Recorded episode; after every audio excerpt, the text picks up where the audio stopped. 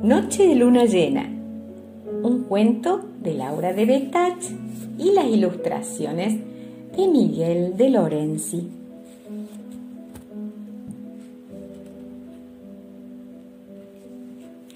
Blanca vivía en un rancho que parecía un nido de hornero.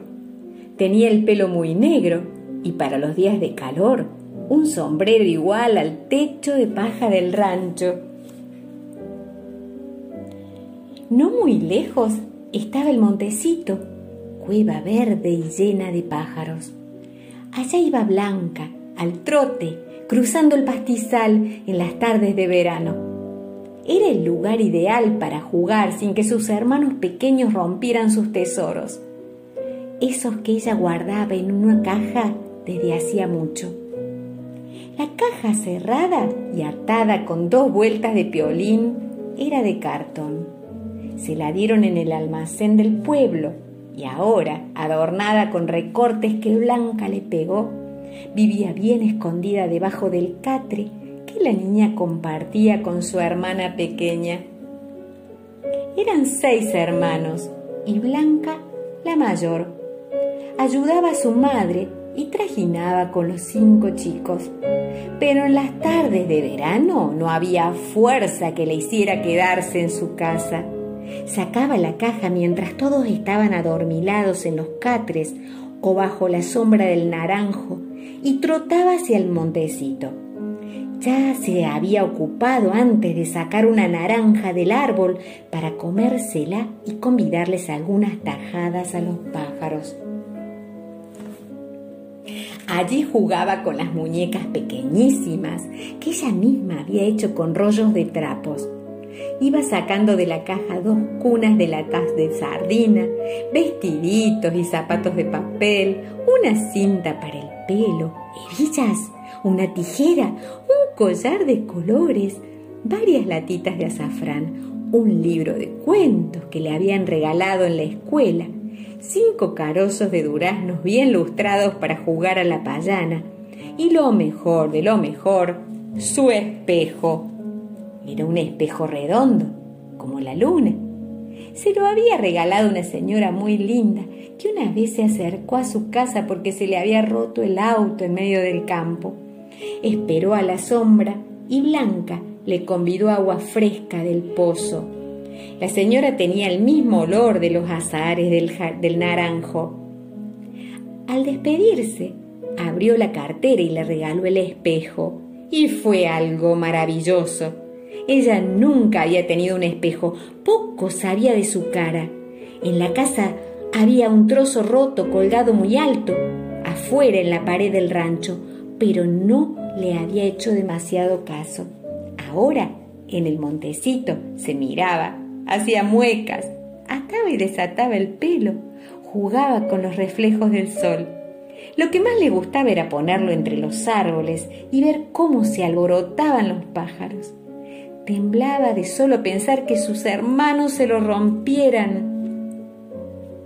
Aquella tarde en el montecito, Blanca hizo hablar a las muñecas, las vistió con las ropas del papel, se pintó los labios con moras, leyó su cuento por vez número 100 y de pronto se dio cuenta de que ya había caído la tarde y la luna llena estaba en lo alto como un farol. Apuradísima, metió todo a medio guardar dentro de la caja y corrió hacia la casa, donde seguramente la esperaban con cara de pocos amigos. No podía dormir aquella noche tan clara muy tarde, revisó silenciosamente las cosas de la caja y vio que el espejo no estaba. Por la ventanita alta del rancho entraba la luna chorros. Blanca pensó que era como si su espejo se hubiera instalado en el cielo. Con pisadas de gato salió a buscarlo por el campo. Dicen, quienes hablan con los animales que las noches de luna llena suelen inquietarlos y después se ponen a contar cosas extrañas. Aquella noche, muy tarde ya, se encontraron en el montecito el burro viejo, la vaquita de San Antonio y el Teru. Todos excitados y atropellándose por contar. Esta noche fue muy rara, dijo el burro. Vi algo brillante en el pasto y resultó ser una tajada redonda de luna. Ahí estaba, chata. Yo digo que es por esas cosas que andan por los cielos y no son pájaros puestas por los hombres. Van a terminar gastando la luna. Bueno, la lamí y tenía gusto fresco y plateado, nada del otro mundo. Siempre había querido probar la luna.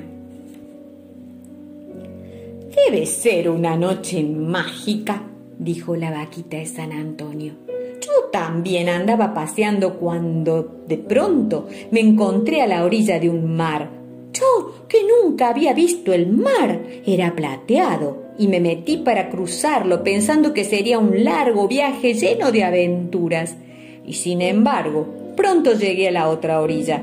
Después de todo, cruzar el mar no es para tanto. A mí también me pasó algo extraño, contó el tero.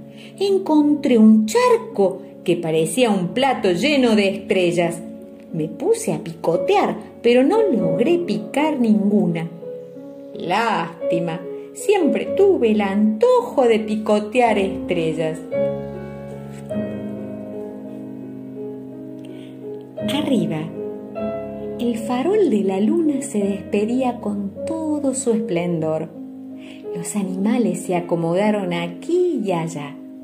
Ya faltaría poco para salir a buscar el primer alimento del día. A lo lejos, después de buscar y buscar, Blanca, alborozada, levantó del pasto la tajada de luna, el mar, el plato de estrellas. El campito era todo luz. Al mirar el espejo, le pareció ver un lengüetazo de burro, las pisadas de una vaquita de San Antonio y los picotazos de un tero.